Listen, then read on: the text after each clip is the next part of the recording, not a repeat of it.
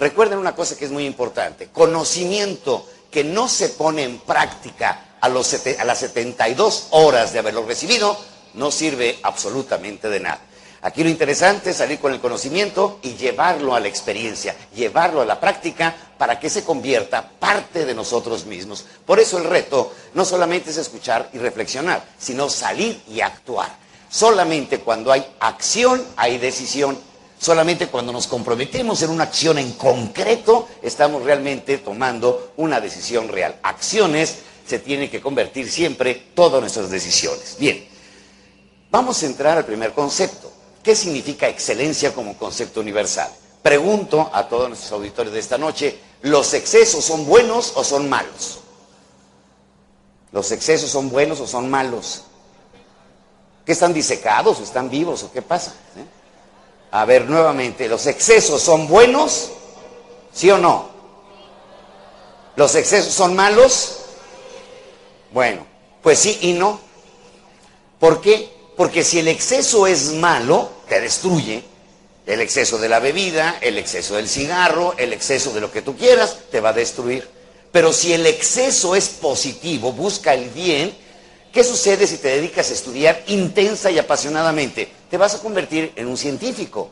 ¿Qué sucede si te dedicas a pintar, a, componer música, a hacer ejercicio, a jugar fútbol? Pues te vas a convertir en una persona mucho, muy destacada. La excelencia, escuchen bien y anoten, significa exceso. Nada más, exceso. El que se excedió. Alguien me diría, Miguel Ángel, yo me excedo bebiendo, entonces soy un excelente borracho.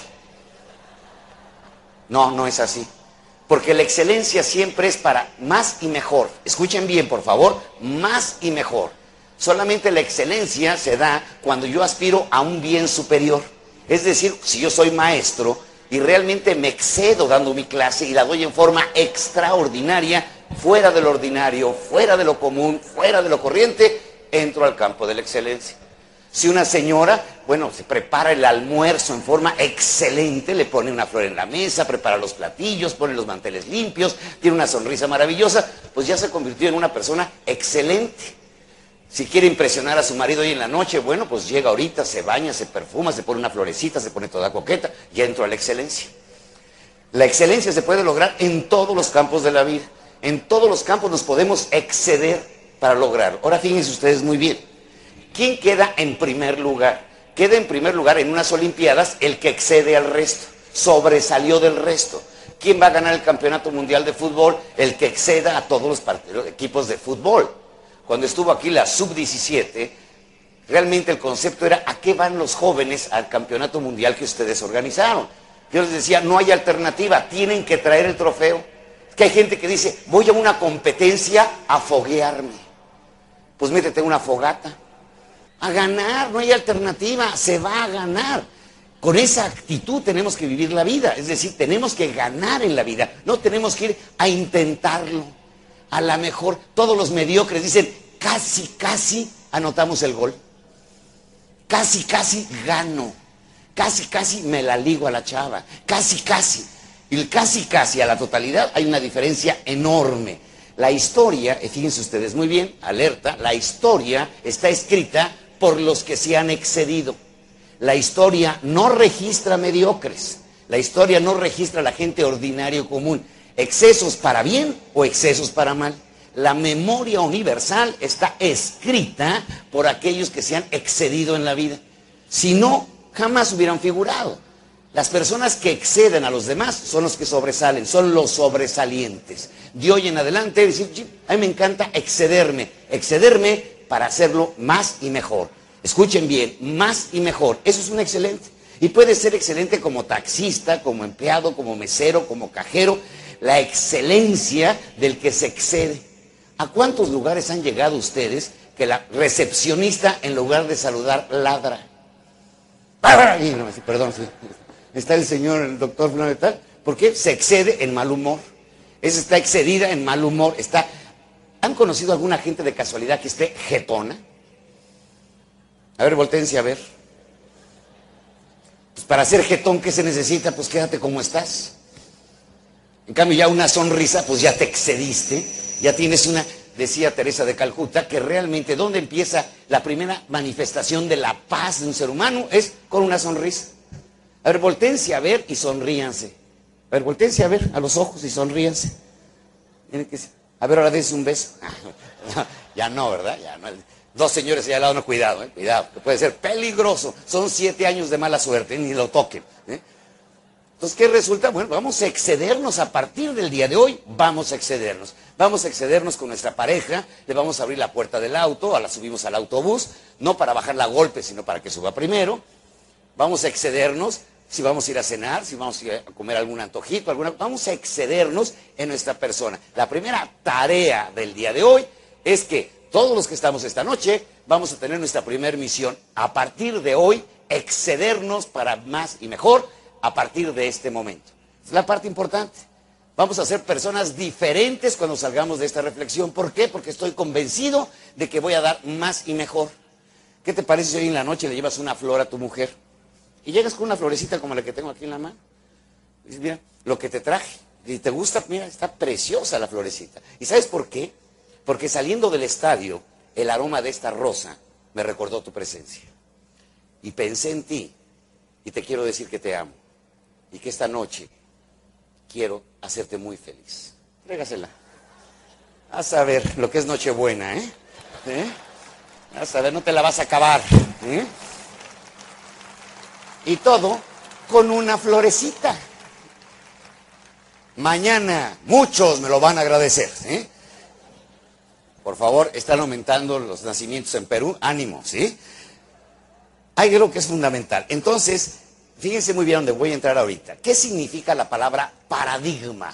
Los paradigmas son estructuras mentales, esquemas mentales que tenemos y actuamos en consecuencia. Fíjense, escuchen muy bien. Lo damos como verdad absoluta.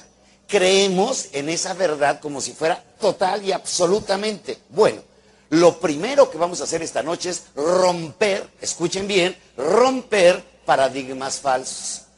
Porque nos están conduciendo realmente a, ser fracasados, a ser mediocres, porque nos dejamos guiar por una serie de sentencias que traemos en el inconsciente colectivo, muchos de ellos heredados, muchos de ellos vienen de nuestro pasado y lo damos como verdades absolutas. Hemos evolucionado en el mundo a una velocidad impresionante. ¿Por qué? Porque estamos rompiendo paradigmas, rompiendo paradigmas. Ejemplo, por ejemplo, creíamos que el color de la piel, el color de la piel pues era realmente el paradigma. Todos los morenos, todos los morenos, como yo así de color austero, de color de crisis, pues estábamos, éramos esclavos en nuestro tiempo. ¿Por qué? Porque alguien decidió que todos los negritos, pues éramos inferiores a los blancos. Les quiero decir que los, estudios más avanzados en genética dicen que aproximadamente en mil años va a haber solamente un solo, nada más. Y el color de raza que va a predominar en todo el mundo, en los 10 mil millones de seres humanos que vamos a hacer o más, va a ser el color bronce, o sea, el color que yo traigo. Yo voy como mil años adelante ya. Condenados blancos, ríanse, les quedan mil años nada más. ¿eh? O sea que vamos avanzando. ¿eh? De ahí en adelante presuman su color así morenito, así bonito, Paradigma falso, el color de la piel no te da no, no califica la calidad de ser humano, ni la dignidad de un ser humano. Todos somos seres humanos. Paradigmas falsos, la conquista. Fíjese nada más la conquista. Paradigma falso, porque llegaba el conquistador y decía, la tierra es mía, ¿por qué? Yo la descubrí. Tu ganado es mío, porque yo lo descubrí. Tu vieja es mía, qué poca madre, ¿sí? porque yo la descubrí. Y se quedaba con la mujer también. ¿Qué sucedió? Nos damos cuenta que eso es robo, eso es despojo, eso son el primer origen de la riqueza, robarle a los demás, despojarle a los, demás, una conquista que obviamente es un paradigma total y absolutamente falso. El que yo me encuentre algo no es, quiere decir que me pertenece. Imagínate, me encuentro una mujer bella, digo, ya te descubrí, mamacita, vente para acá. ¿Sí? Oye, oye, por favor, ubícate, no es así. Paradigma falso, la mujer. ¿Durante cuántos siglos, siglos, siglos, cinco mil años, la mujer en un segundo término? Y la mujer siempre atrás de un gran hombre hay una gran mujer, ¿se acuerdan? Pues ahora es atrás de una gran mujer habemos varios hombres. Se rompe el paradigma. Realmente, y aquí hay algo que es impresionante, mañana es el Día de la Madre. Felicidades a todas las mamás. Un aplauso a todas las mamás. De lo que se sienta. ¿Por qué? Porque todos, todos, miren, Juan Pablo II, Teresa de Calcuta, Simón Bolívar, el Mariscal Sucre, eh, Juan Pablo, todos, todos, todos, Jesucristo, todos venimos del vientre de una mujer. El greal de Dios de la eterna, de la eternidad existe. Cuando la mujer deja de tener hijos, la creación se acaba.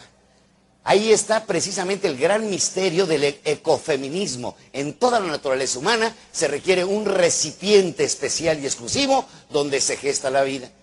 La mujer es realmente la receptora de la vida, es la que gesta la vida, nace de su cuerpo, sale de su cuerpo. Los egipcios creían que era magia lo que tenía la mujer, que no había intervención del hombre, sino que ella gestaba a los hijos. Por lo tanto, estamos hablando que todos los que estamos aquí, todos, todos, sin excepción, tenemos madre. Aunque algunos tengan cara de probeta, pero es su mamá, si no tiene remedio.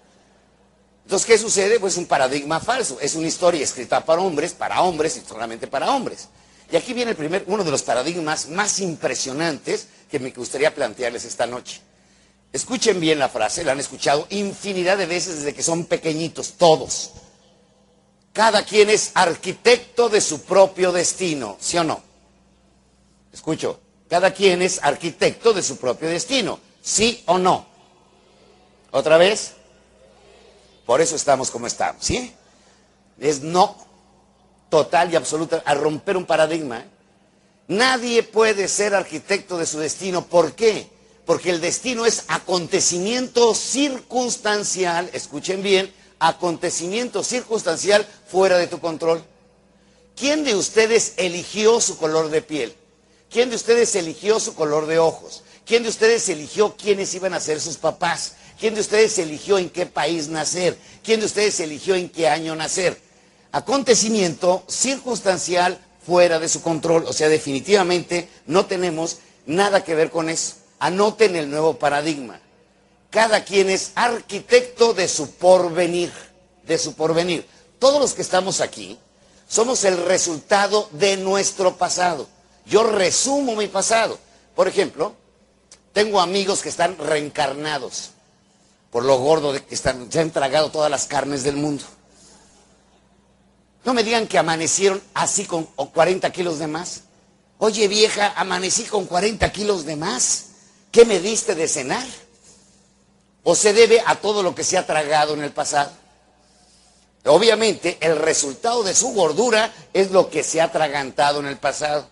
¿Qué necesita esa persona para poder adelgazar? La receta del ajo y el agua, a joderse y aguantarse. Tengo un amigo que es sacerdote y me dijo, Miguel Ángel, lo del sace me dio, pero lo del sacerdote también. Entonces, ¿qué necesitas? Yo soy el resultado de mis decisiones. Soy el resultado de mis decisiones. Si ocupo un puesto importante, es resultado de mi preparación, de mi insistencia, de mi puntualidad, de mi armonía, de mi sonrisa. Es la suma de todo eso que me ha llevado a este nivel. Si estoy sin trabajo, tengo problemas, no encuentro la salida, es el resultado de las decisiones que he tomado en el pasado. Es decir, yo soy en mi presente el resultado de mi pasado. Entonces tengo que hacerme consciente y no echarle la culpa a nadie que yo estoy, ay, estoy muy amolado. Paradigma equivocado. Por ejemplo, paradigmas equivocados. Los latinoamericanos hemos hecho de la pobreza, escuchen bien, de la pobreza una virtud. Ser pobre y te vas al cielo. Fíjate nada más, qué bueno que eres pobre. Y la pobreza, bueno, ya, es casi, casi como una gracia de Dios. Y donde no exista el cielo, escuchen bien, jodido aquí y jodido allá. ¿eh? ¿Por qué? Hay que los ricos son malos, claro. Los ricos eran malos porque vienen de la conquista, del despojo, del robo. Es obviamente la riqueza manchada, esa riqueza con un tache. Esa riqueza no es legítima. Pero les quiero decir una cosa, ¿eh? ser pobre es humano, pero ser un triunfador es más humano aún. Porque para triunfar, para ser pobre, pues quédate como estás. Hay muchos pobres instalados, aburguesados, muertos de hambre, pero no hacen nada para salir adelante. Recuerdo Teresa de Calcuta que decía, me desespera en la India, los hindús, que llego con una gente que está llena de lepra, de llagas, que está tirado en el suelo, y le pregunto, levántate, bañate, límpiate. No, es karma, ya es mi destino, nací predestinado a estar jodido. No, pero ¿por qué?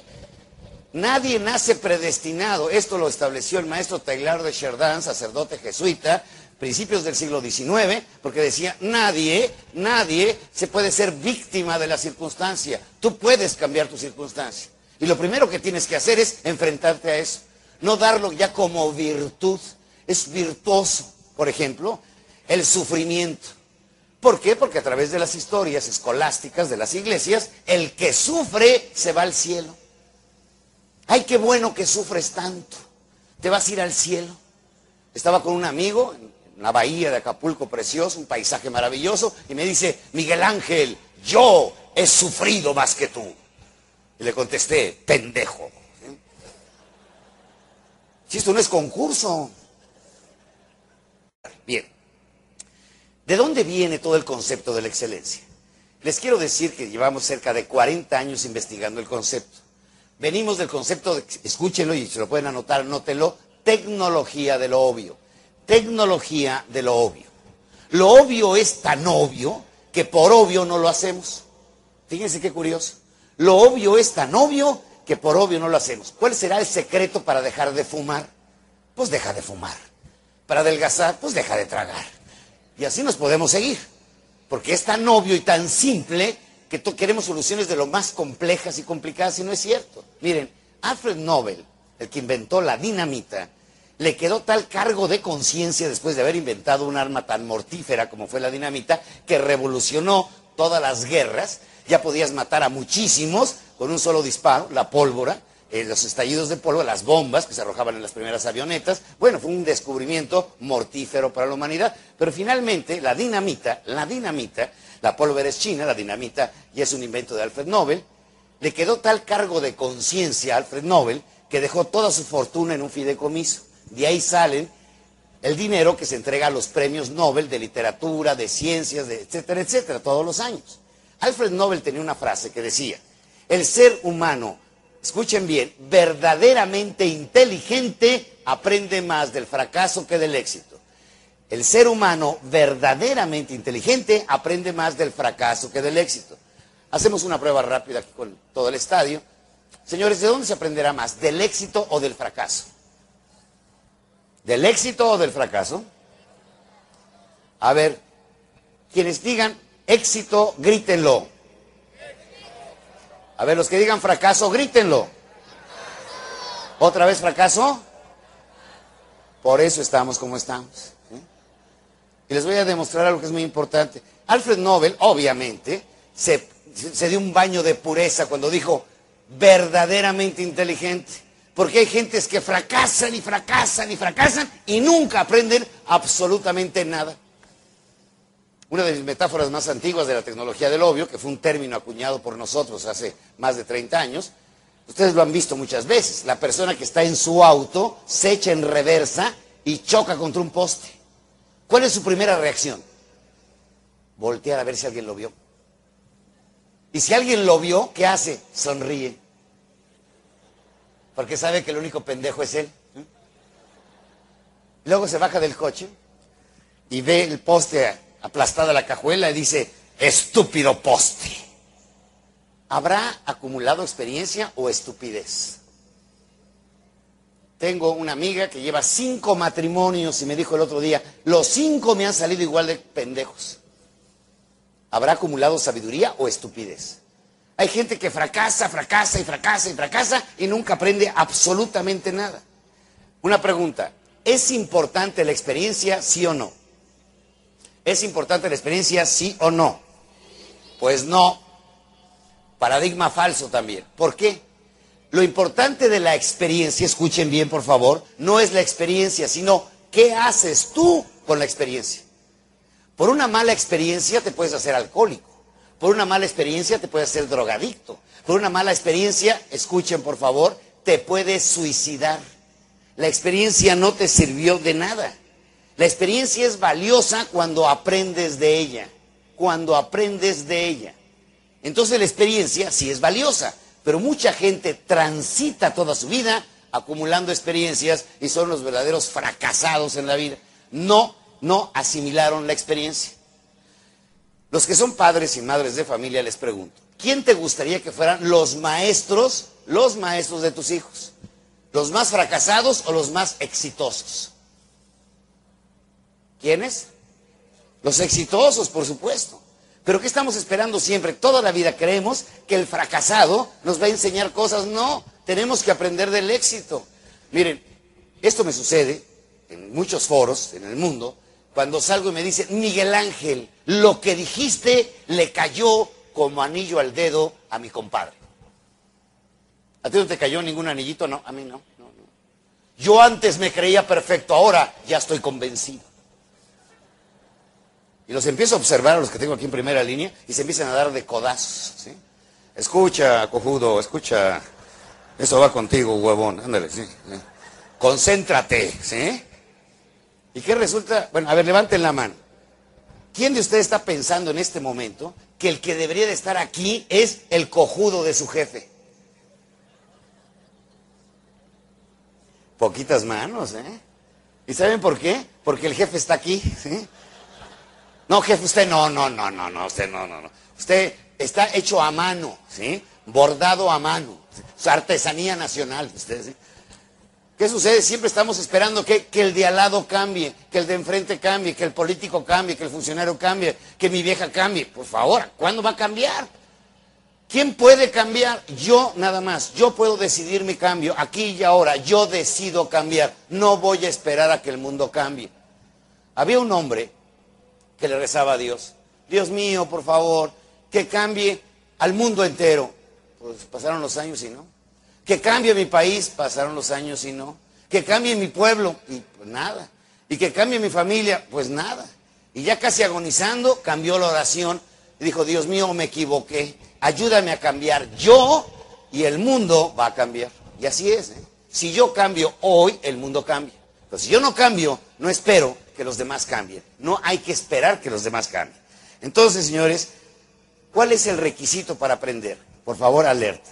El requisito para asimilar experiencias, número uno, cuando te equivoques, pregúntate en qué yo me equivoqué. Yo me equivoqué. La clásica pareja que se divorcia. Es que esta loca se fue, perdió este galán. Ha de ser terrible haberme tenido y luego perderme. Órale. Pero obviamente le echa la culpa a la otra, le echa la culpa al jefe, le echa la culpa a las demás. Oye, ¿en qué te equivocaste tú? ¿Yo en qué me equivoqué para perder el empleo? ¿En qué me equivoqué para perder mi pareja? ¿En qué me equivoqué para perder la plata? ¿En qué me equivoqué yo? ¿Qué es lo primero que se necesita en la vida para triunfar? Escuchen bien la palabra humildad. Humildad por aprender de mis propios errores. Si yo aprendo de mis errores, ya voy de gane. Cuando una persona se reconoce que algo está funcionando mal en ella, ya tiene el 50% del camino recorrido para cambiar. Ejemplo, si yo no me reconozco gordo, obeso, no voy a adelgazar. Si yo soy de esos alcohólicos, no, yo, yo, yo, no bebo mucho, yo el día que quiera me quito la borrachera, jamás va a salir de ahí. Hasta que yo me reconozco que algo está funcionando mal en mí, el cambio se empieza a operar.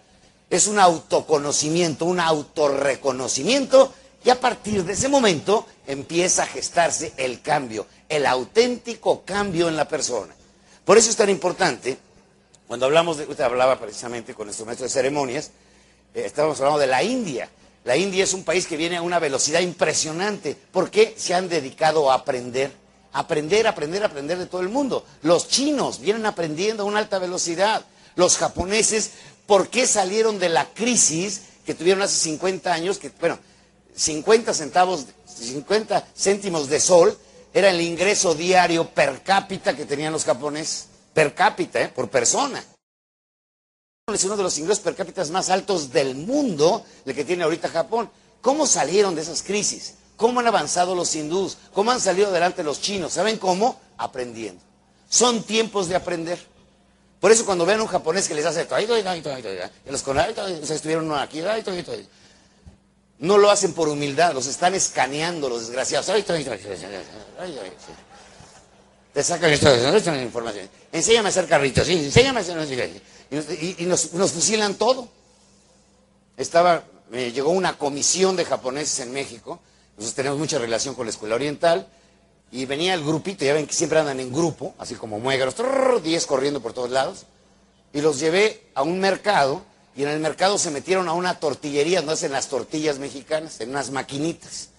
Bueno, los tipos estaban fascinados viendo las tortillas y cómo salían las tortillas y cómo entraban. Obviamente, fotografías, ¿no? Ay, las tortilleras modelando.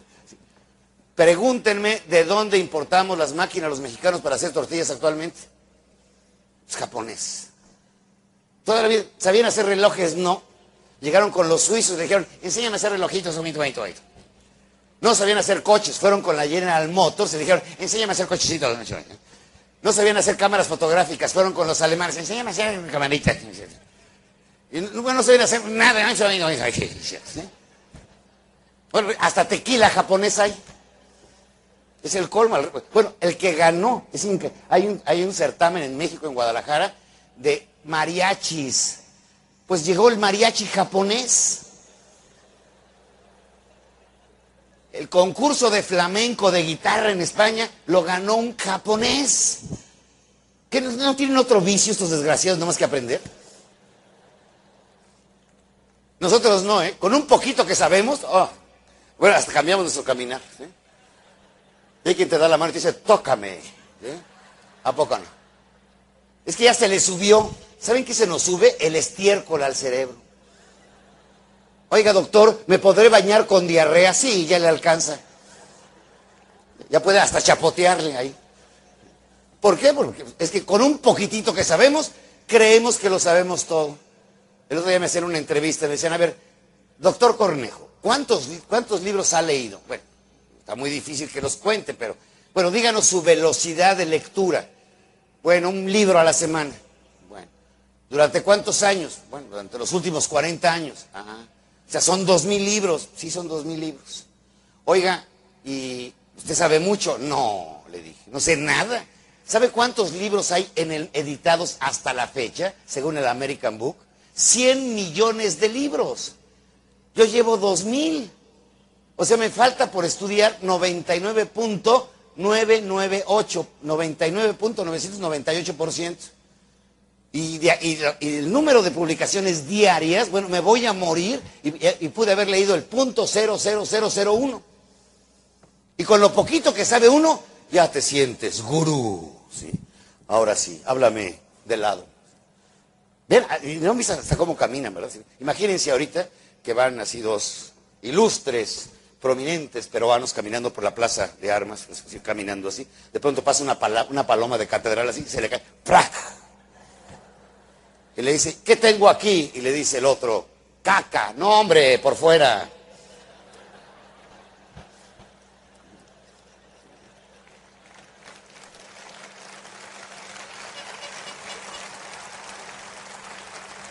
Entonces, ¿qué tenemos que dimensionar? Tenemos que dimensionar que nos falta muchísimo, muchísimo por aprender. ¿Qué tenemos que hacer? Son tiempos de aprender y alta velocidad.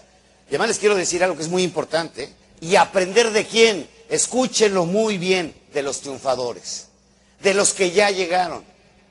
¿Quiénes buscaron a los, los japoneses? ¿Qué buscaron? A los mejores del mundo. Para hacer coches, para hacer relojes, para hacer chocolates, para hacer telas, para hacer cámaras. Buscaron a los mejores del mundo para aprender de ellos. ¿Por qué? Porque es un camino ya recorrido. Ellos ya llegaron. Yo quisiera aprender a jugar tenis, pues búscate al mejor tenista del Perú. Quiero aprender a jugar fútbol, aprende del mejor jugador de fútbol peruano. Quiero aprender a cocinar, búscate al mejor chef de Perú. ¿Qué significa esto? Busca al mejor para que de ahí empieces tú. Hasta él llegó hasta allá, tú vas a empezar en la cumbre de él, vas a iniciar tu recorrido. Buscar a los mejores. Pero para eso, ¿qué se requiere? Se requiere realmente una gran, una gran humildad. Miren, triunfar. Secreto para triunfar. Tal vez es de los conceptos más valiosos de esta noche. Si quieres triunfar, engánchate a una estrella.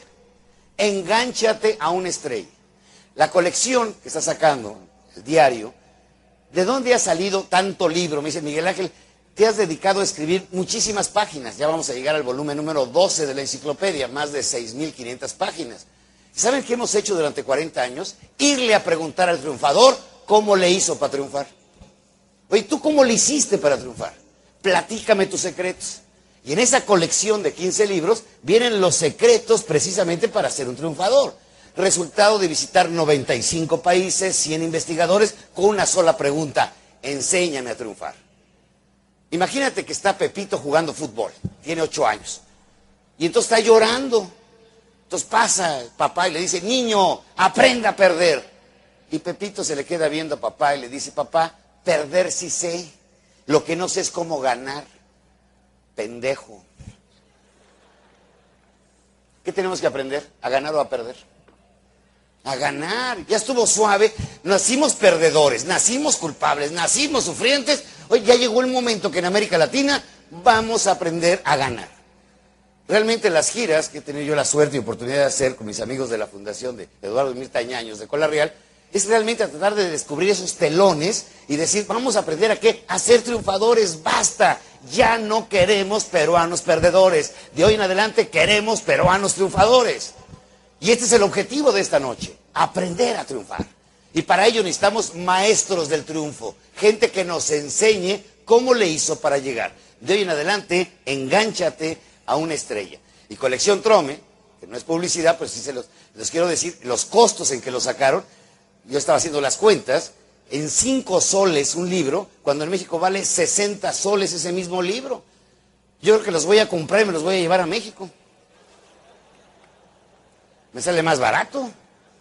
Bueno, los del mercado negro, jamás, nunca había vendido un libro legal en Perú. Es la primera vez, me estoy, estoy hasta emocionado. Salía de las conferencias y me los venden a la salida a mí. Igualitos y mejores que los originales. Tú dices, ¿qué es esto? Es una locura. Por eso Trome, mi reconocimiento, porque está haciendo accesible un conocimiento que desafortunadamente pues no es al alcance de todos, pero yo creo que por cinco soles, ¿cuánto cuesta una cerveza? ¿Tres soles?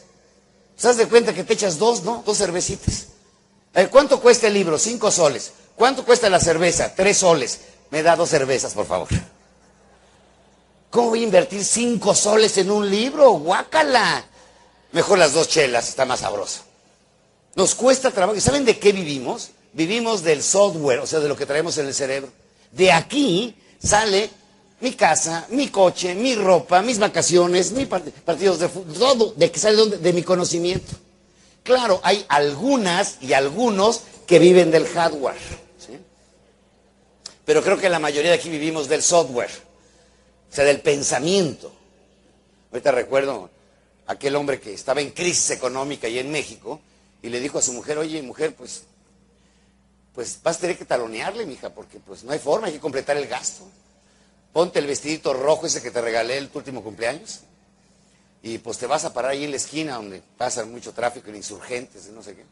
Pues ya va la chica aquella. Oye, pero yo no sé, le dice la mujer, no te preocupes, para eso tenemos celulares, yo aquí te voy coachando. De repente ya se para la señora muy guapa en la esquina, llega un Mercedes-Benz y le digo, oye, es un Mercedes-Benz, ¿cuánto le cobro? Pues, oye, 50 dólares mínimo, de 50 a 100, a 100 dólares. Ah, muy bien. Oye, me estás diciendo que me suba al coche, súbete vieja, súbete, súbete, súbete. Oye, ya me metí en un hotel, entra, entra, entra, entra, tú tranquila. Oye, vieja, viejo, ya se está desvistiendo. Vieja, desvístete, rápido, rápido. Oye, este, ¿cuánto me dijiste que hay que cobrar? Pues 50 dólares. Ajá. Y se desnuda el hombre y es un monumento de hombre. Y vuelve a marcar, oye viejo, este, nada más trae 40 dólares, ¿no me podrías prestar 10? No puedo dejar esta oportunidad, ¿sí? Tranquilo, o sea, vamos a pensar, esto fue una pausa musical, que de hoy en adelante realmente lo que tenemos que hacer es buscar la forma de triunfar, aprender de los mejores del mundo. Un principio de excelencia dice, el ser excelente es hacer las cosas. Repito, el ser excelente es hacer las cosas y no buscar razones para demostrar que no se pueden hacer. No buscar razones por las cuales no se puede hacer. Miren, el fracaso tiene mil excusas, mil excusas. El éxito no requiere explicación. Se explica por sí solo. Cuando vi llegar al Tri de Perú, con el título de campeones del mundo, dije, a ver, expliquen el éxito. Lógicamente hay una larga historia de entrenamiento, de motivación, de entrega, de, de, todo para llegar a ese título. ¿Qué tenemos que hacer? No esperar a que las cosas sucedan. Miren, ¿por qué asesinamos nuestros sueños? ¿Y saben por qué? Porque en América Latina, escúchenme muy bien, por la formación que tenemos, por el antecedente religioso, por la forma en que fuimos educados, hemos hecho de la esperanza una virtud. Esperar. Es la esperanza, ¿no? Es muy diferente esperanza a fe. ¿eh? Fe es certeza, seguridad, duro, adelante. Me, pedían que grabara unas, cápsulas para la selección nacional que va a Alemania, al Mundial, ya el mes próximo. Le decía, señores, no vayan ustedes por la Copa Jules y tráiganla a México, pero vayan con la certeza de que van a ganar, no con la esperanza. Y todos los latinoamericanos somos milagreros, díganme si no es cierto. Le entregaba a Mirtita Añaños una imagen de la Virgen de Guadalupe, yo soy guadalupano. Pero si ustedes ven la Basílica de Guadalupe en diciembre, el 12 de diciembre, ¿saben cuántos peregrinos llegan a ese santuario? 10 millones de peregrinos. Impresionante. Se sacan 14 toneladas diarias de cera. Y ves al rico rico y al pobre pobre pidiéndole a la Virgen. El rico, 100 millones de pesos, 100 millones de pesos, madrecita, 100. Y el pobre, 100 pesitos, madrecita, 100 pesitos. El rico le pregunta al pobre, ¿qué le estás pidiendo a la Virgen? 100 pesitos, patrón, tómalos, no me la distraigas, vente para acá, madre. Somos milagreros. Yo he visto en partidos de fútbol, y lo he visto aquí en Perú, ¿eh? y lo he visto también en Ecuador, y lo he visto en México, que va a jugar la selección del país. Llego a la parroquia y el niño Dios con el uniforme de la selección. A ver si ganamos. Y hay algo que es impresionante, ¿eh? o sea, ¿de dónde viene la palabra, escuchen bien, realización? Para que te realices, tienes que partir de qué? De tu realidad. Fíjate, realidad, de ahí viene la palabra realización. De tu realidad, hazla con tu realidad. Donde estés, con las adversidades, con los problemas que tienes, con todo eso, a ver, hazla. Si tú pones agua en un vaso, ¿qué forma toma el agua? La del vaso. En una cubeta, de la cubeta, en una tina, de la tina. ¿Qué significa? Sigue siendo agua. Los mexicanos tenemos un dicho que dice, el que es gallo, donde quiera canta. Ponlo donde quieras. El tipo la va a hacer. Y una cosa deben tener los excelentes, hacerlo con lo que no tienes, no con lo que tienes, ¿eh? con lo que no tienes. Es que no tengo trabajo. A ver, ya buscar trabajo ya es un trabajo, ¿a poco no? ¿A poco no te... Eh, dedícate ocho horas diarias a buscar trabajo, lo vas a encontrar. Oye, es que la salud, sin salud, adelante. Es que no tengo plata, sin plata, adelante.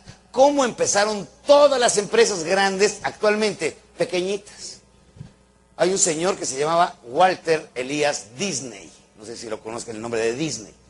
No imagínate, empezó con un capital enorme. 40 dólares. Y así empezó su sueño. ¿Con cuánto empezó Cola Real? Pues con una hipoteca, ¿no? O sea, con un préstamo. ¿Cómo empezaron todas las empresas grandes? En pequeñito. ¿Qué significa esto? Miren, la frase que sale en el video al principio, para crear hay que creer, grábense en el corazón. Para crear hay que creer. Si no crees, no vas a crear nunca. Primero es un acto de fe. No de acto de esperanza, ¿eh? no esperar, no, no, es acto de fe. Estoy seguro que voy a triunfar, estoy seguro que voy a salir adelante. Pregunto, ¿existe la buena suerte? ¿Sí o no? ¿Existe la buena suerte? ¿Existe la buena suerte? Sí.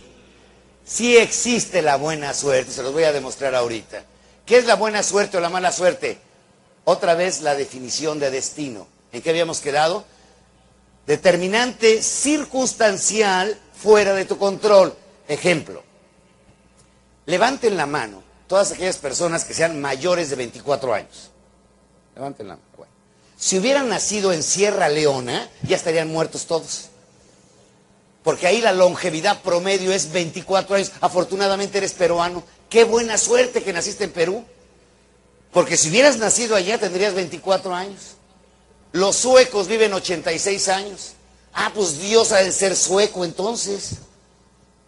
Iba a tomar un avión porque iba a Cancún, cayó un huracán que duró 60 horas, 60 horas duró el huracán.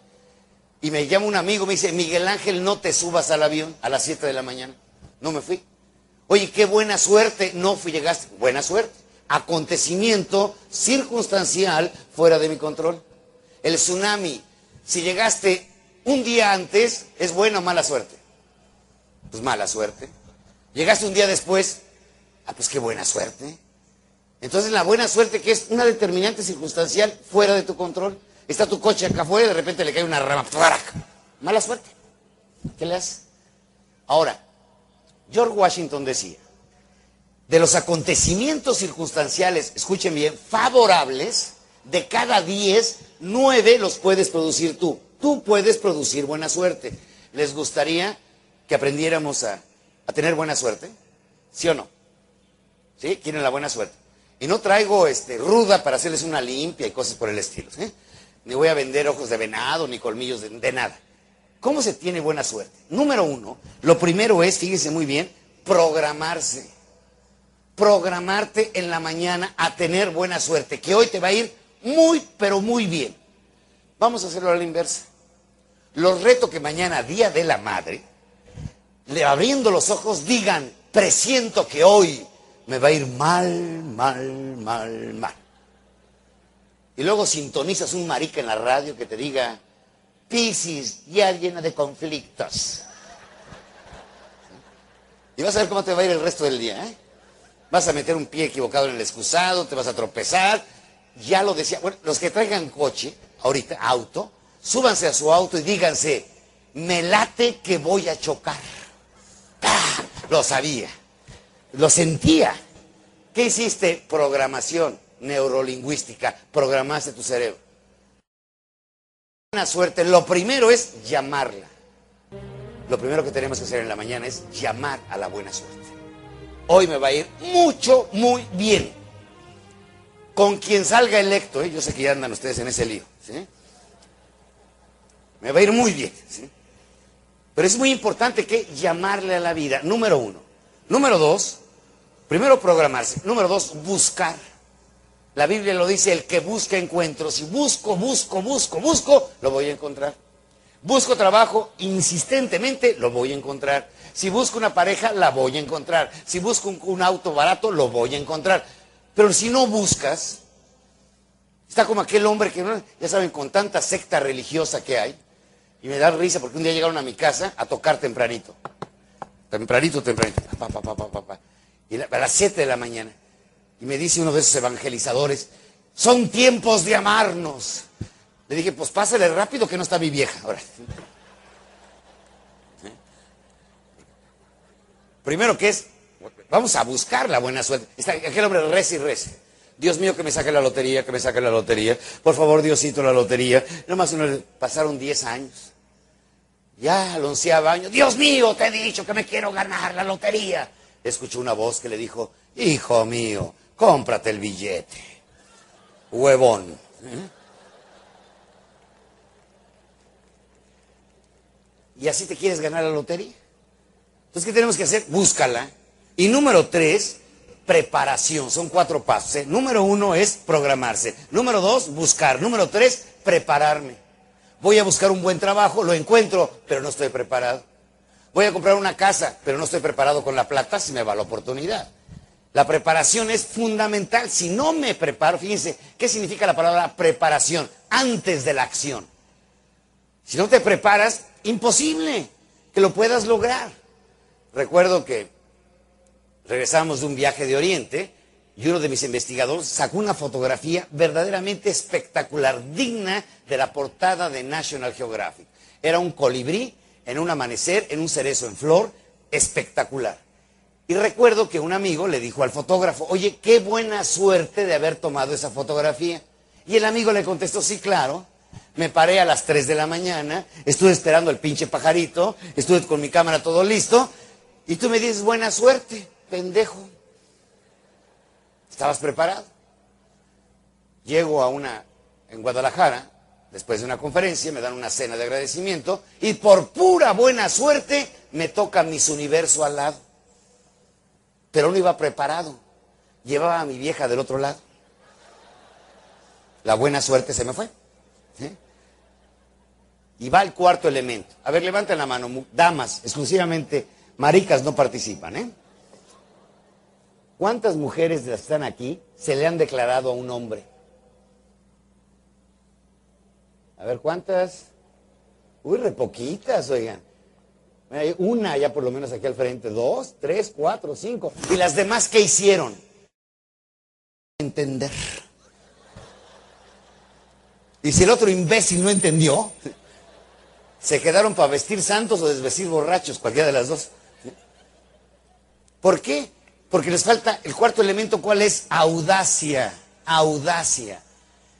Ya pedí la buena suerte, ya, me, ya la salí a buscar, ya me preparé y el último ingrediente, arriesgate, aviéntate a hacerlo, hazlo. Ese es el ingrediente audacia. Entonces, para tener buena suerte, la receta está dada. ¿Cuál es? Número uno, ¿qué habíamos dicho? ¿Qué? Programarse. Número dos, buscar. Número tres, y número cuatro, audacia. Y en ese momento estamos ya realmente en lo que podemos, podemos ser excelentes. Ahora, les voy a decir a partir de este momento lo que no es la excelencia. La antítesis de la excelencia. ¿Quién no es un excelente? Bueno, con el nombre que los conocemos son mediocres. La gente no excelente o decide ser excelente o decide ser mediocre. El mediocre es un ser vulgar, común, corriente, uno más de los millones y millones de seres humanos que viven en la oscuridad.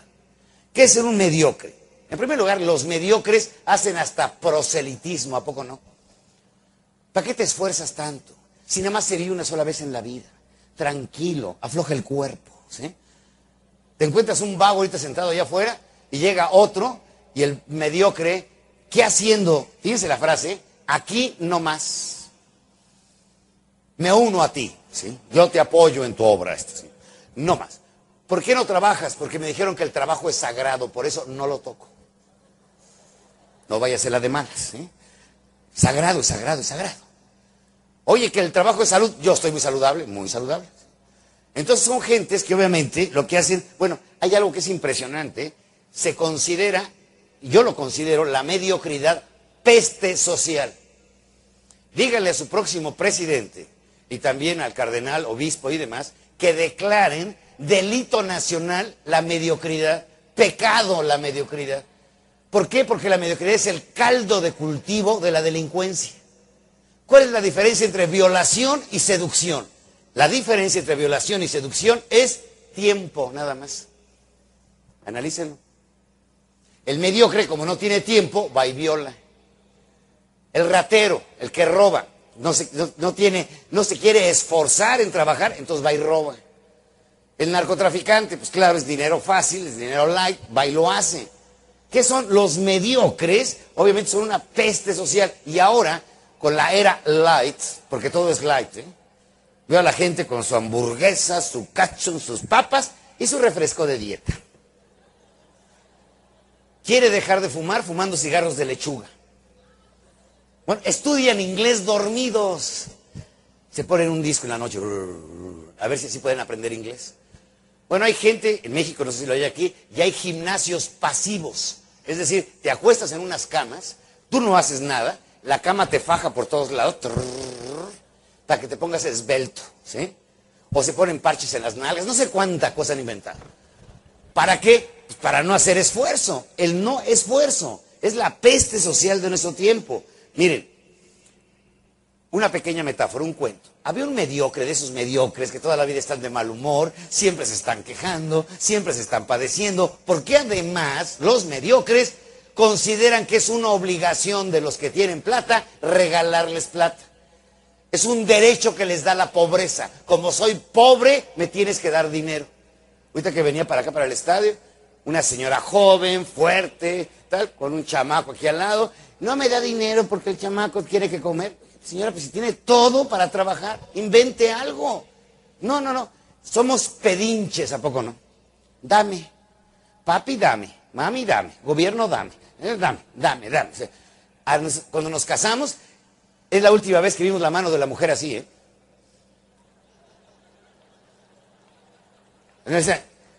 Los declaro marido y mujer. Ahora sí, ya, el resto de mi vida está. Tienes un tío rico, desgraciado, maldito, no me da. Ese cochezote, no, no sé si les pase aquí, de que hay un coche así precioso y pasa el mediocre con su clavito. Desgraciado, rico, maldito, ojalá te pudras. El envidioso no quiere lo que tú tienes, quiere que tú pierdas lo que tienes. Ojalá te, te decida, desgraciado. Eh, canse algo que duela. ¿sí? Por rico, maldito. ¿sí? Tantito, ¿no? Es, es clásico del mediocre. Estaba el clásico mediocre. Esto es en la época de los reyes de Francia. Estaba en un camino real donde pasaban las carretas. El tipo estaba sentado, lamentándose de la vida, de los ricos, de que nadie lo ayudaba. Y de pronto ve una carroza dorada. Dijo, seguramente es la carroza del rey. Si es la carroza del rey y toma esta vereda y me ve en mi estado de depresión, de abandono, de depra que traigo, seguro me entrega su bolsa de oro y con eso resuelvo mi vida. Porque además es su obligación dármela, porque yo estoy muy mal. Para suerte del mediocre, era la carreta del rey. Para suerte del mediocre, tomó la, la, vereda. Para suerte del mediocre, se detuvo la carreta. Y para suerte del mediocre, se bajó el rey, se apeó el rey sacó su bolsa de oro el rey, estaba a punto de entregársela y no, la volvió a guardar. Y le pidió, el rey le pidió al mediocre, dame. El mediocre se quedó impresionado, sacó su bolsa de monedas de cobre, hizo un análisis digital, sacó la más fregada y la más chiquita de todas y se la dio al rey. El rey la tomó y se fue. El mediocre se fue insultando aún más al rey. Maldito desgraciado, pedirme a mí que tengo tan poco, puras monedas de cobre. Y saca su monedero y lo avienta sobre la mesa. Se abre el monedero y la monedita más chiquita, igualita a la que había entregado al rey, se había convertido en oro. Dijo, pendejo, le hubiera entregado todas mis monedas de cobre. ¿Qué significa esto? Si tú a la vida le apuestas un centavo, la vida te va a pagar un centavo. A la vida apuéstale lo mejor que tengas.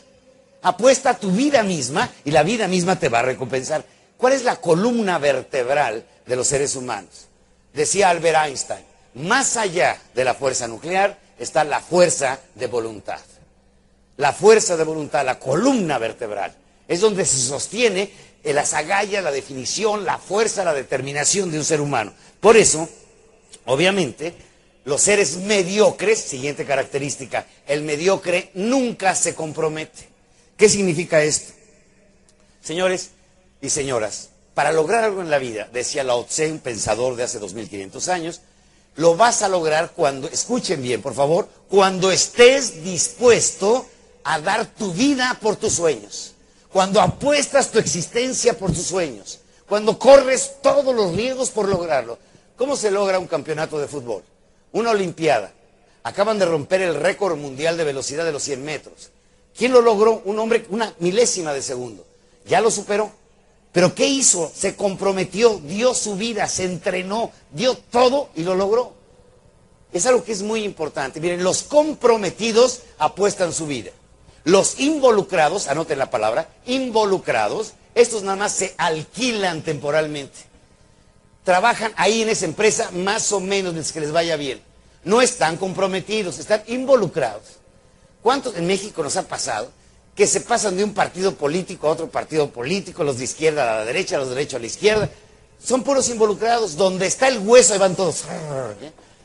No les importa la ideología política, sencillamente están involucrados, no se comprometen, no dan la vida por sus sueños, no creen en eso, están ahí mientras que les conviene. Les voy a sugerir una tarea que me gustaría que hicieran mañana, el Día de las Madres. Mañana en la mañana, preparen el desayuno. Señoras y señores, preparen el desayuno. Hagan una deliciosa tortilla de huevos con jamón. Huevitos y jamón. Participan dos personajes.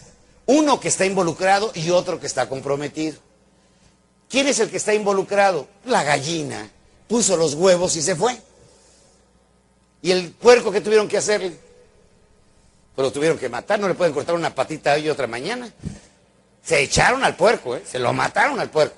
El puerco se comprometió, la gallina nada más se involucró.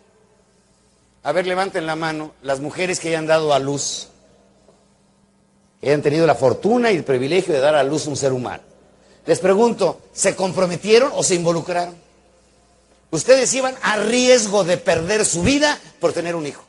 Se pudieron haber muerto en ese instante. En ese momento ustedes apostaron su existencia para tener un ser humano. Los maridos que pusieron, no me digan. Y la mayoría ya se fueron. Ya ni siquiera están ahí. 50% de las madres del mundo son solteras. Somos un planeta de mucha madre y poco padre. Padre, madre solo hay una, ¿de? ¿Se acuerdan, no? Madre solo hay una. Padre en cualquier esquina. Y además van dejando, eh, en esquina en esquina van dejando.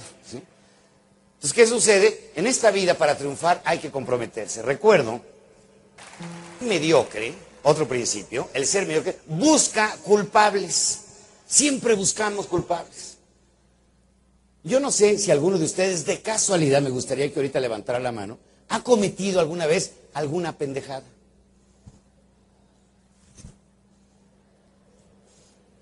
Alguno ya levantó hasta los dos pies allá atrás, gracias. ¿eh? ¿Quién no ha cometido tonterías? A ver. Todos hemos cometido tonterías y las vamos a seguir cometiendo. Entonces, ¿qué sucede cuando yo digo, ay, pero qué pendejo soy? La regué. Realmente no debía haberlo hecho. En ese momento, señores, no estoy buscando culpables. Yo mismo me estoy reconociendo. Me encontraba, y esto es algo muy importante, regresamos al concepto de la experiencia. La experiencia es valiosa cuando te hace crecer. Es valiosa cuando te hace más grande. Es valiosa cuando te lleva a otras latitudes de la experiencia. Mi hermana, que es una mujer que tiene actualmente 64 años, ya está en la tercera vuelta del odómetro, estábamos platicando de nuestra infancia. Y me decía ella, porque yo somos huérfanos de la edad, yo tenía seis años cuando mi padre murió. Entonces me decía mi hermana, que es mayor que yo, me decía que ella había sufrido mucho en su infancia, que había sentido muchas carencias, la falta del papá, ah, veía a mamá trabajar desde las 4 de la mañana y que había sufrido mucho. Y luego me preguntó a mí, ¿y tú qué opinas de tu infancia? Le dije, la mía fue maravillosa.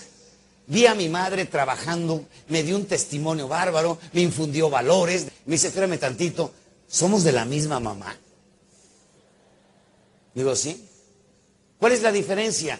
¿Qué hiciste tú con la experiencia y qué hice yo con la experiencia? Es algo que es fundamental. ¿eh? Nunca es tarde, escuchen bien, nunca es tarde para tener una infancia feliz. Toma lo mejor de tu pasado y lo demás tíralo a la basura. Te está dañando, te maltratas. Y los seres humanos tenemos otro inconsciente colectivo. Siempre estamos recordando lo malo. Aquí en Colombia hay un pueblo, una ciudad, que celebran el Día del Despechado. Se organizan para sufrir. Los mariachis cantan día y noche. Ella, la que hubiera amado, y puñaladas. Cuando la gente, fíjense, escuchen bien, ¿eh? es un concepto de antropología. Cuando la gente está aburrida, juega a estar triste. Pónganme esa canción porque esa me llega, esa, esa, esa. Quiero sufrir otra vez. ¿sí? Las heridas de la vida. Pero ¿qué son las, telenovelas, los culebrones esos que vemos? Una forma organizada de sufrir. Vente, comadre, vamos a llorar juntas. Sufrimiento organizado. Hay gente que deberíamos entregarles diplomas. Vamos a, vamos a pedir a la Fundación Cola Real que haga diplomas de mártir graduado. Ya me gané mi diploma, sí, ya. Yo sufro mucho.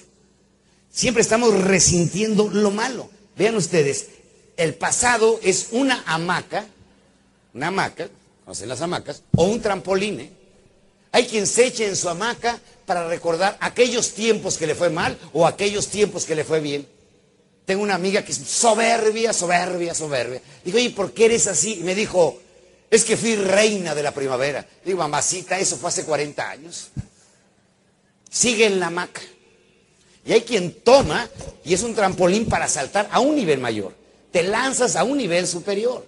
Entonces la experiencia tenemos que darnos cuenta de que es impresionante. Tenemos que usar la experiencia, no que la experiencia nos use a nosotros. Repito, ¿eh? usar la experiencia, no que la experiencia nos use. Tomar lo mejor, arrojar lo demás. Señores, ¿qué sucede con nuestro sistema digestivo? El sistema digestivo comemos, asimila nuestro cuerpo y desecha el resto. Ojalá pudiéramos desecharlo en el cerebro. Recibimos tanta información, procesarla y desecharla. Lo que no sirva, échalo para afuera. Que no te dañe, que no te perjudique. Otra característica de los mediocres, son víctimas de las circunstancias. Lo he escuchado no una vez, cientos de veces que me dicen, Miguel Ángel, para ti es fácil decir, cambia, porque tú no estás en mi lugar. Pues sí. Me dice un conocido alcohólico, ponte en mi lugar. Le dije, ni madre, yo no. Ándame poner en tu lugar. Pero, pero ni loco que estuviera ponerme en tu lugar. No me interesa ponerme en tu lugar. ¿Por qué? Porque la circunstancia es que, Miguel Ángel, es que tú eres mexicano, yo soy peruano, colombiano. Recorro América Latina, acabo de regresar de Colombia. Hay concurso internacional en América Latina a ver quién sufre más. Bolivia ahorita con el Evo, Venezuela con el Chávez, Fidel Castro, todo el mundo sufre. Y todo el mundo me dice, conozco poco más de 95 países. No he encontrado un ciudadano en el mundo que esté contento, que esté contento con su gobierno. Llegas a Estocolmo, ves al tipo en su bicicleta, su departamento viendo al mar, de lujo, se toma su velero y preguntas, oye, ¿a qué se dedica? Y te dicen, es peluquero. Ve el nivel de vida, ¿eh? Y se queja. O sea, siempre nos hace falta algo para ser felices, siempre, siempre, siempre. Cuando no es salud, es dinero, política, lo que tú quieras. Pero ¿qué sucede? Somos víctimas circunstanciales. Se borró. Los mediocres son víctimas. Y por último, los mediocres, no, no, no, han hecho de Dios un mago. ¿A poco no es mago? Todo se lo deben a Dios o todo es por designio de Dios. Pasaste matemáticas, gracias a Dios. Imagínate Diosito estudiando matemáticas. Ganó Perú. A Dios gracias. O sea, Diosito se metió a jugar un rato. Bueno, llevan los coches a bendecir, ¿no es el colmo? Bendito. Dios cuidando coches. Y luego en la casa le echan agüita por todos lados para que no entren los ladrones. O sea, Diosito cuidando la puerta. Se murió de cirrosis de tanto entrarle al aguardiente. Imagínate a Dios llevándole la botella todos los días, ándele viejitos, ¿sí? Emborráchese, ¿sí? En la carretera, exceso de velocidad, volcadura, se murió. Ya estaba en la rayita. Eso lo decide Dios. Cuando el ángel de la guarda está comprobado, se baja del automóvil a los 120 kilómetros por hora. ¿eh? Dice, ahí te ves, ¿eh? Adiós. Yo ya no te acompaño, ¿sí? ¿Qué tiene que ver Diosito con.? Ya lo hicimos mago. Así como que saca conejos. Le cortaron una pierna, ya estaba de Dios. Entonces, eh, tenemos que ubicar. ¿Saben qué? Le voy a decir ahorita uno de mis ateísmos bárbaros. Tenemos que perdonar a Dios. Yo creo en Dios, pero no en Dios mago. Recuerdo a mi hijo cuando era pequeño, le dio viruela, sarampión, así muchas cositas en la cara. Y llega su mamá y le dice, ya estaba de Dios. Luego se le quitó y fue su mamá y le dijo, gracias a Dios. Y me dijo el niño, no entiendo, Dios me lo da, Dios me lo quita, ¿qué onda? Está, jugando conmigo, me pone granos, me los quita, o sea, pobrecito Dios, lo tenemos verdaderamente agobiado. Le decía, ahora que venía, venía a Perú, me dice mi mamá, que Dios te cuide. Y luego me dijo, no, ¿verdad? Dios tiene otras cosas más importantes creo como que está ocupado en otras cosas, ¿sí? Como que me ande cuidado en el avión y que no me vaya a resbalar y que no me vaya a caer de aquí. Pues, pobrecito Dios, no te muevas mucho, Miguel Ángel, espera tantito, ¿eh? No te vayas a caer, ¿eh? Pobrecito Dios, lo traemos como amuleto, como superstición. Entonces tenemos que cambiar ese paradigma. Bien, miren, creo yo, porque aquí viene el gran enemigo, ¿eh? El gran enemigo de los excelentes y los mediocres es su característica fundamental. Yo creo, y lo he platicado con mis amigos sacerdotes de la Santa Iglesia Católica Apostólica y Romana, la Santa Mafia en pleno, la Baticueva en sesión, les digo, yo creo que todos, todos, todos los pecados tienen una recompensa menos uno. Dijeron, a ver, explícanos.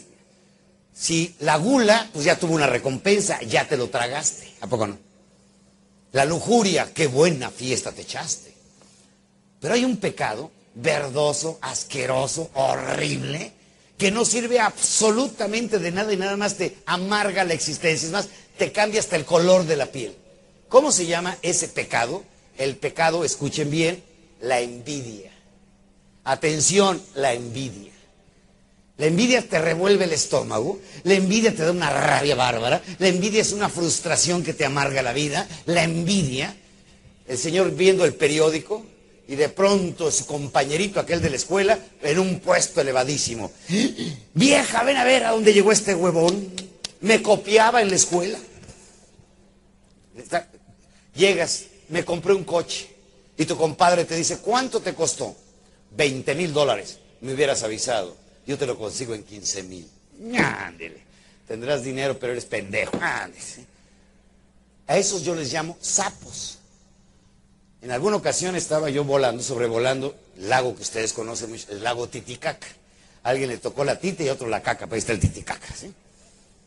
Entonces traía una revista de Jean Cousteau, de National Geographic, que había descubierto, subió el equipo del Calypso, el famoso submarino, lo subió hasta el lago Titicaca y encontró y descubrió unos sapos enormes, gigantescos, que no los sabían, era una especie desconocida. Y tienen la característica de que se van inflando conforme van, va transcurriendo el tiempo y salen a medianoche en el lago Titicaca. Así como el que están viendo en la pantalla, un sapo así. Y aquí viene la metáfora, es donde se inventa el cuento, combinando realidad con fantasía. De pronto el sapo, horroroso sapo, asqueroso sapo, ve pasar una luciérnaga saca su anca y la aplasta y le empieza a matar. Y la luciérnaga le pregunta, ¿por qué me matas, sapo? Y el sapo le dice, porque brillas, huevona, por eso te mato. ¿En Perú tienen sapos? Porque en México tenemos reservas de exportación. Digo, si, quieren les podemos mandar algunos, algunos barcos llenos de sapos. Si les hacen falta o no los conocen. ¿Qué es la envidia? Eso es la envidia. Y obviamente la gente envidiosa, por supuesto, busca el que, no, no, no, el, de humillar siempre a los demás. Trata la humillación, humillar, humillar, humillar, porque está frustrado de que el otro pudo y yo no puedo. Que él sí llegó y yo no puedo llegar. Eso es la envidia. Y la envidia te corroe de hoy en adelante. Nueva actitud cada vez que veamos un triunfador, vamos a buscar ese triunfador y preguntarle, ¿cómo le hiciste para triunfar? Vamos a admirar el triunfo. Vamos a rendirle reconocimiento a los que han triunfado, a los que han logrado llegar. Y no quedarnos con esa sensación asquerosa, mal sabor de boca, que nos da precisamente la envidia. Una cosa que es muy importante, y esta palabra, escríbanla, actitud. Está comprobado científicamente Fíjense bien la cifra que les voy a dar, por favor. Que el 86, 88%, 88%, 88% de los triunfadores en la vida, aquellos que han convertido su sueño en realidad, ya sea en la vida familiar, ya sea en los negocios, ya sea como deportista, el 88% del éxito en la vida es la actitud. Es la actitud. Es lo que te marca la gran diferencia. ¿Por qué? Porque esa actitud positiva, propositiva, te hace ser una persona que avanza en el camino. Desafortunadamente, nos dejamos meter en el marasmo de, las partes negativas. Yo recuerdo la última vez que tuvimos la oportunidad de estar aquí en el Estadio, Nacional, eh, había 46 mil asistentes y no salió ninguna noticia. ¿Por qué? Si hubiera habido un muerto, salimos en las noticias. ¿A poco no? un aplastado a la entrada y salimos en todos los diarios. Pero como nadie se murió, pues no fuimos noticia. ¿Qué es, lo que ¿Qué es lo que saca de noticias? Todo lo peor del mundo. Miren, decía Albert Einstein que si tú quieres vivir 10 años más en tu vida, atención por favor, si quieres vivir 10 años más en tu vida, despiértate media hora antes del usual. ¿Por qué? Porque cuando estás dormido estás como medio muerto sea, estás inconsciente, no estás consciente de la vida, no estás aprendiendo nada, claro, estás descansando. Pero mucha gente está cansada de no hacer nada y siguen acostados. ¿Cuál es el primer pujido en la mañana? El despertador. Hay otros 10 minutos. Entonces van, y van pujando toda la vida. Ay, ya llegué a trabajar. Ay, hasta cuando son felices pujan, ¿a poco no? Ay, qué feliz soy. Entonces la gente puja, puja, puja, pero en la mañana, a ver, voy a hacer una prueba así al azar. Si de casualidad hay una persona que en su casa, levanten la mano por favor, si en su casa de casualidad tiene control remoto de televisión. No tengan miedo. ¿eh? Pues todos tenemos control remoto de televisión. ¿Será indispensable? Claro que es indispensable. Se inventó en 1979. Donde no le encuentren, qué bronca se arma en la casa, poco no? Y donde el enano le haya quitado las pilas, no, no, no, no. En ese momento hay sacrificio infantil en casa. ¿eh? ¿Cuál es el primer disparo que se escucha en la recámara en la mañana? ¡Pau! Las noticias. Queremos recibir el día como una flor que se abre, como una vida que regresa. Queremos recibir el día llenándonos de toda la caca que produjo el mundo. En todos lados, en todo el mundo. Caca en África, caca en Arabia, caca en Estados Unidos, caca en Bolivia, caca en Perú, caca. Y luego se meten a bañar y prenden las noticias para que con el agua más caca entre. Luego se suben al auto, van manejando. Noticias, más caca, por favor. ¿Cómo llegamos a trabajar? Cagados.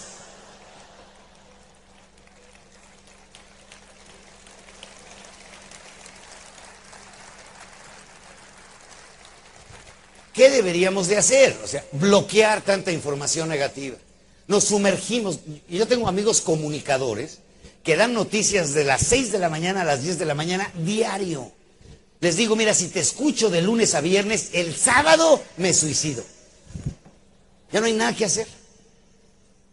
Fíjense bien lo que, el, término que voy a utilizar ahorita. ¿eh? La mayor fortaleza moral de los líderes. Escuchen bien, ¿eh? La mayor fortaleza moral de los líderes. ¿Saben cómo se llama? Optimismo. Esa es la mayor fortaleza moral de un líder. Es increíble. Les puedo poner varios ejemplos. Víctor Frank, que fue el gran descubridor de nuestro tiempo, el, descubridor de la conducta humana, cómo cambiar una vida, cómo cambiar tu futuro, cómo cambiar tu presente, en un instante, Víctor vivió cuatro años como prisionero en un campo de concentración, un hombre judío. Un hombre que fue maltratado, le hicieron operaciones sin anestesia, fue golpeado, hambreado. Durante cuatro años vivió las peores, peores circunstancias que se puedan imaginar. Bueno, él nos dio el mejor legado en la psicología del siglo XX, la tercera escuela vienesa de psiquiatría. ¿Cuál es la logoterapia? ¿En qué consiste? Escuchen bien, ¿eh? Cambia de actitud. Cambia de actitud.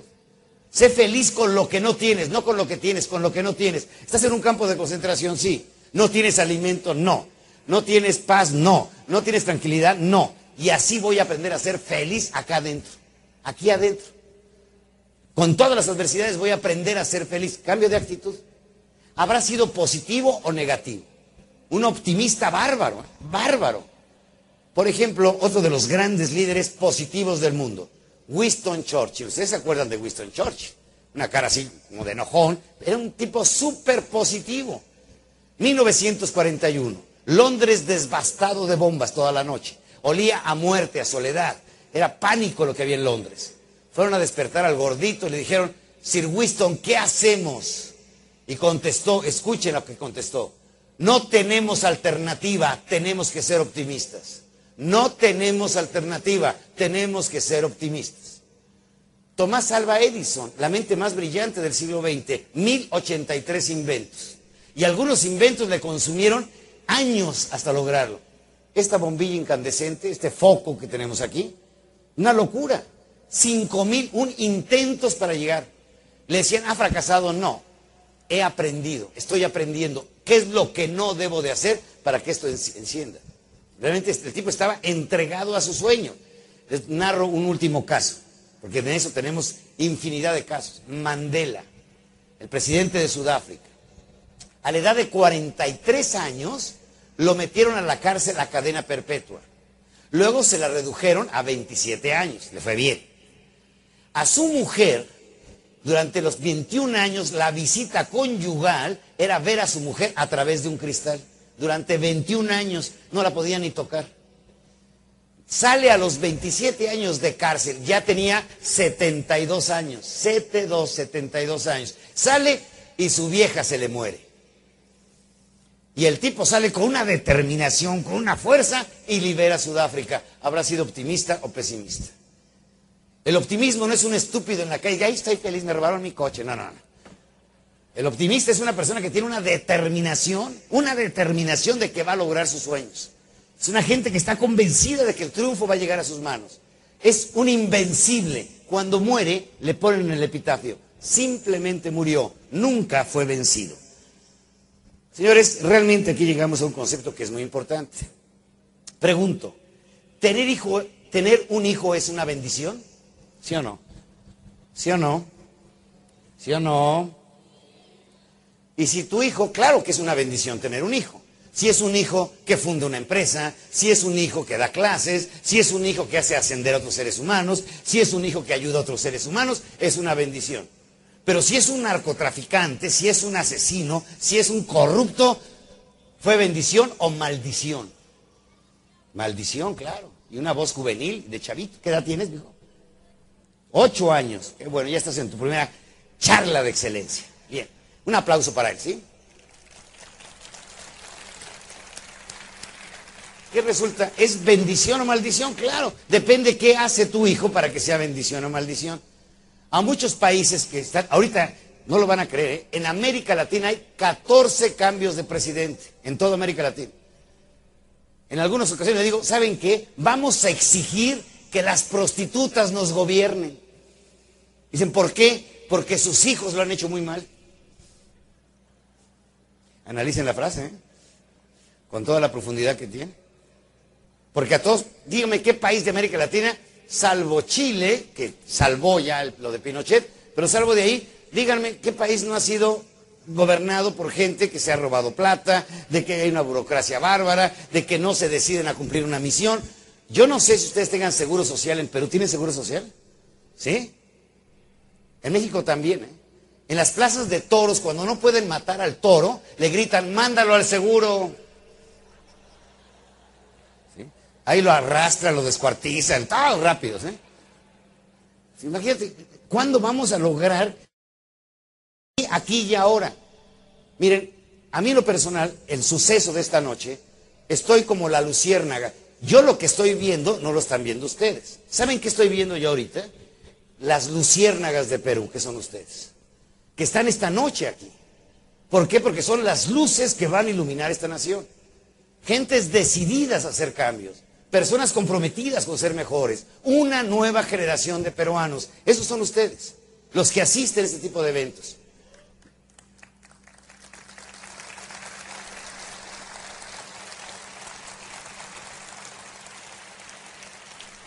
en un reciente encuentro de, ustedes ya saben que están ahorita rompiéndose un paradigma en los Estados Unidos, así como Martin Luther King dignificó a los negros y los sacó adelante, ahorita los hispanoparlantes en los Estados Unidos están haciendo un cambio, se están manifestando, están, están exigiendo derechos.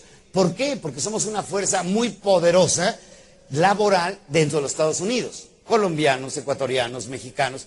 La segunda fuente de ingreso de muchas naciones como es la mía son los emigrantes el dinero que nos llega, nos llega más dinero que todo nuestro, que el turismo. Somos, somos una potencia en turismo. Bueno, el segundo ingreso después del petróleo son emigrantes. Es impresionante. Y la gente dice, oye, pero viven de los emigrantes, sí, pero no vivimos de los, vivimos de los valores que tiene el emigrante. Porque todavía le manda la plata a la abuelita, le manda la plata a la mamá, le manda la plata a la mujer, le manda la plata a los niños. O sea, está devolviendo un agradecimiento que siente con sus padres, con sus hijos. Obviamente el norteamericano o el europeo no tiene tal agradecimiento, es un valor muy latino, es muy nuestro. Somos naciones que tenemos madre, que tenemos raíces, que tenemos origen, que tenemos una obligación de devolver. ¿Qué significa responsabilidad? Devolver. Tengo un amigo, México norteamericano, que siempre me encuentro y le pregunto lo mismo, nos reímos siempre lo mismo. Lo vi el año pasado. Y le pregunté el año pasado, ¿cuántos hijos tienes? Y me contestó, 18. Este año lo vi y le dije, oye, ¿cuántos hijos tienes? Me dijo, 20. Dije, órale, qué velocidad, maestro. Dice, Miguel Ángel, tú sabes cuál es el origen de esos niños. Hijos naturales míos tengo dos. Los otros 18 son niños que me he traído del Ecuador, que me he traído de Bolivia, que me he traído de Perú, que me he traído de Bosnia, que me he traído de, de Sierra Leona de África. Le digo, ¿y por qué? Dice, mira, si los dejo donde nacieron, en la circunstancia donde nacieron, van a ser una maldición para la humanidad. ¿Y sabes qué estoy haciendo con ellos? Le estoy dando valores. Los estoy formando como seres humanos. Y es la forma en que yo voy a heredar en la vida a la humanidad. Les voy a regresar 20 luces a la humanidad, no 20 maldiciones a la humanidad. Una persona que hace lo que puede dentro de lo que está haciendo. Por eso es tan importante no esperar a que los demás lo hagan, hacer lo que yo tenga que hacer. Por eso la propuesta de esta noche como tarea es, no se pregunten qué le van a heredar a sus hijos. Pregúntense qué hijos le van a heredar al mundo. ¿Qué hijos le van a entregar a Perú? ¿Qué hijos le van a entregar a su comunidad? Que sean bendiciones. Por eso mañana, Día de la Madre, por favor, el gran compromiso, si papá, aunque no esté, es vamos a ser luceros, vamos a hacer antorchas, como decía Teresa de Calcuta, para que iluminen esta nación y el mundo. Vamos a producir seres humanos de calidad, seres humanos superiores, seres humanos que se sientan orgullosos de su madre y que la, y que la colectividad, la sociedad, se sienta orgullosos de sus seres humanos, heredando luciérnagas a la humanidad.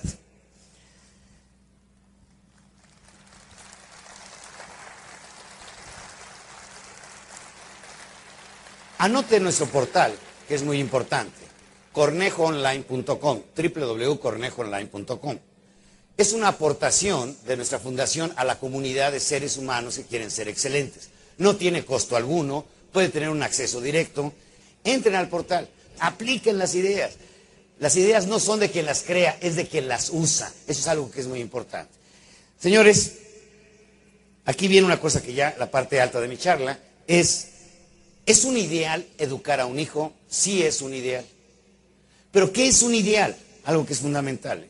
Un ideal, una idea, escriban la palabra idea, idea.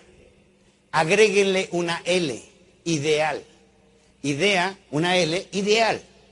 ¿Qué sucede cuando yo tengo una idea, que es la noción de cualquier conocimiento, me enamoro de la idea, me apasiono de la idea y entrego mi vida a la idea, se convierte en un ideal? El mundo, ¿por quién está construido? ¿Cuáles son las columnas de la humanidad? Los idealistas.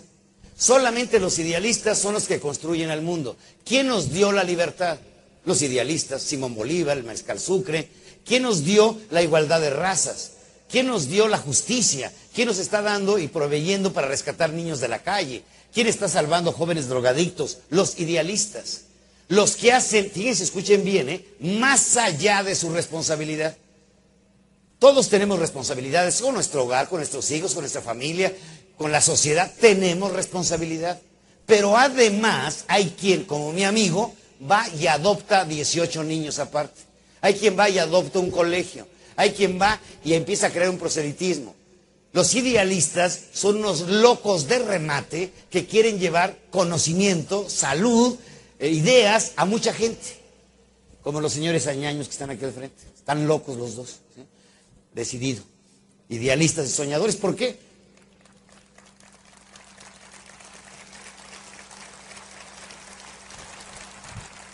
Porque bueno, pues ya estás, ya estás en paz, ya no tienes problema, pues ya resolviste tu vida. Y obviamente hay seres, miren, hay seres humanos, escriban la palabra ser, S-E-R, ser. Ahora pónganmela al revés. Res. ¿Y qué hace una res? Come, duerme y hace caca. ¿Cuánta gente vive como res? Ah, yo no quiero tener problemas. Quiero un trabajito a la vuelta de mi casa, donde no haya problemas. Dormir bien y hacer mucha caca. ¿Qué es un idealista? Aquel que está decidido a no ser res, quiere ser un ser humano y quiere justificar su presencia y quiere trascender en su tiempo. Por eso significa la palabra trascender la van a ver en pantalla. La palabra trascender hay que verla en la pantalla para ubicarla realmente el concepto trascender. ¿Qué significa trascender? Pregunto, ¿Jesucristo trascendió sí o no? ¿Bin Laden trascendió o no? ¿Mussolini o Hitler trascendieron? ¿La Madre Teresa trascendió? Ahora fíjense bien cómo está compuesta la palabra. Está compuesta de dos grandes vocablos. Tras, que la palabra T-R-A-S, tras, viene del latín tra, que significa trans, de latín trans, significa permanecer en el tiempo y en el espacio. Permanecer en el tiempo y en el espacio. Jesucristo permanece en el tiempo y en el espacio. Hitler pertenece también a la historia. ¿Qué significa? Han permanecido en el tiempo y en la historia. Pero fíjense la segunda parte del vocablo, ascender. Ascender. Ascender, ¿qué significa? De un punto más abajo a un punto más arriba, como lo están viendo en las pantallas. Estás ascendiendo. Hay líderes, escuchen bien por favor, hay líderes que han trasdescendido, trasdescender, o sea, hacia abajo. Un Jesucristo nos lleva arriba, un Hitler nos quiere llevar hacia atrás, un Bin Laden nos quiere llevar hacia atrás, un Juan Pablo II nos quiere llevar hacia arriba. ¿Cuál es la historia, la síntesis de la historia universal? El choque de dos fuerzas, ascensores contra descensores. Los que quieren ascendernos contra aquellos que nos quieren descender. Así, por ejemplo, Lord Fleming, al inventar la penicilina, ¿qué sucedió? Nos dio mayor longevidad en el mundo. Vencimos muchas infecciones gracias a la penicilina. ¿Qué hizo Lord Fleming? Nos elevó. ¿Qué hizo Tomás Alba Edison al atrapar la luz? Así lo decía él, atrapo la luz para guardarla en la noche. Nos hizo ascender. En tu casa haces clic y se hace de día. Nos dio una mejor calidad de vida. El maestro que está dando clases ahorita en los Andes o que está en un pueblito o está en una ranchería, ¿qué está haciendo ese maestro? Está ascendiendo a otros seres humanos. Me encontré un profesor de educación primaria dedicado apasionadamente a educar a un grupo de niños indígenas, ascendiéndolos en la escala humana, superándolos, llevándolos hacia arriba. En cambio, hay seres humanos que se empeñan en hacernos descender, que nos quieren meter hacia abajo, en una forma terrible. Ahora, todos los que estamos aquí deseamos trascender. ¿Cómo logras trascender?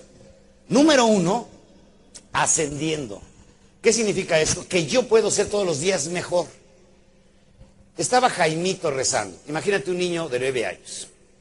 Su mamá lo convenció, hasta el cansancio, de que antes de dormir tenía que darle gracias a Dios. Y ese día le estaba dando gracias a Dios y le decía, Diosito, te doy gracias por mi mamá, por mi casa, por la comida, por el almuerzo. Pero la segunda parte de la oración, mamá se quedó sorprendida porque ella no se lo había enseñado. Jaimito volteó hacia el cielo y dijo, ahora tú, Dios, me tienes que dar las gracias a mí. Dijo, ah, caray, eso yo no se lo enseñé, dijo la mamá. Y lo siguió escuchando.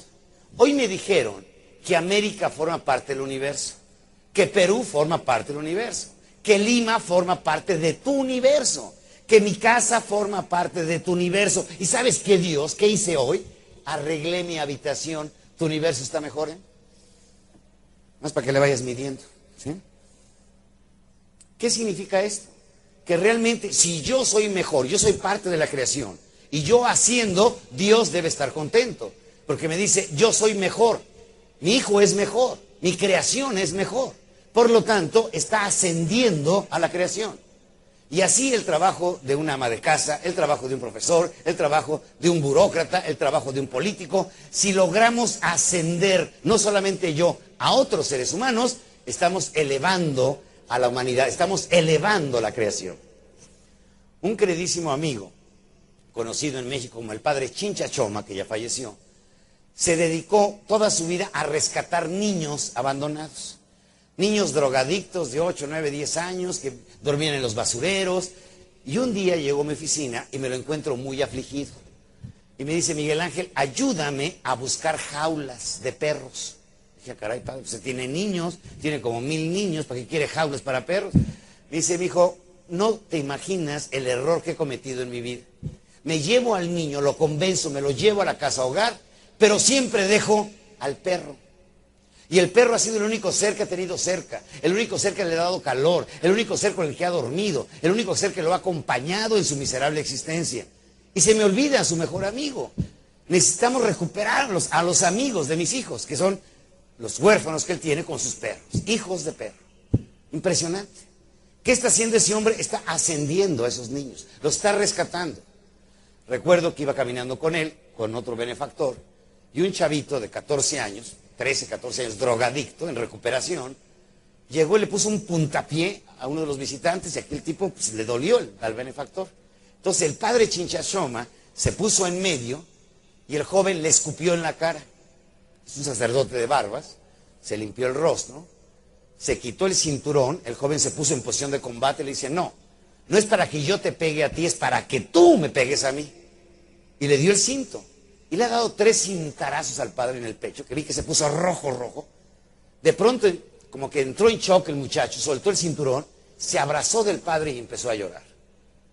Y escuché que el padre le dijo, ¿quién te hizo tanto daño, hijo mío? ¿Quién te lastimó tanto? Y le contestó el muchacho, fui violado por mi padre a los tres años.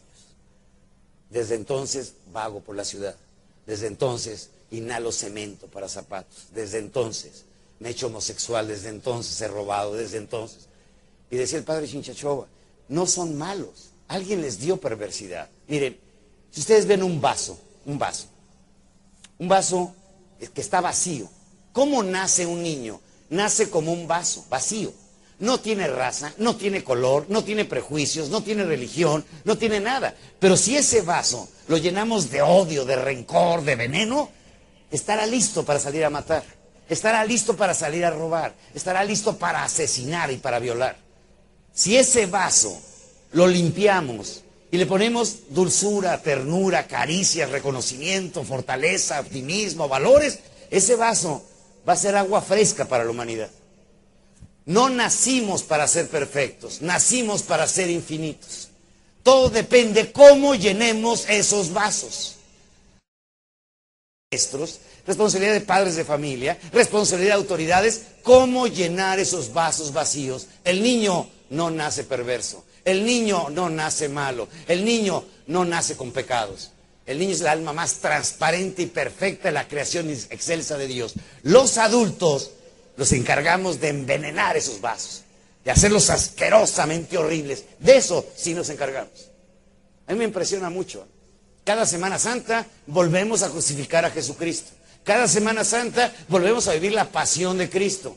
Cuando vieron la película de la pasión lloramos todo en América Latina. ¿Saben qué me imagino yo?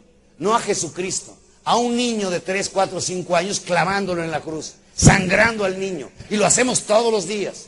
Y se muere un niño cada dos segundos en la humanidad. Y hacemos seres depravados. Y no es porque Dios lo quiera, tenemos las respuestas, no la voluntad, no el compromiso, no la decisión. Pero eso sí, esperamos un milagro para que todo cambie. Cuando yo puedo llenar esos vasos.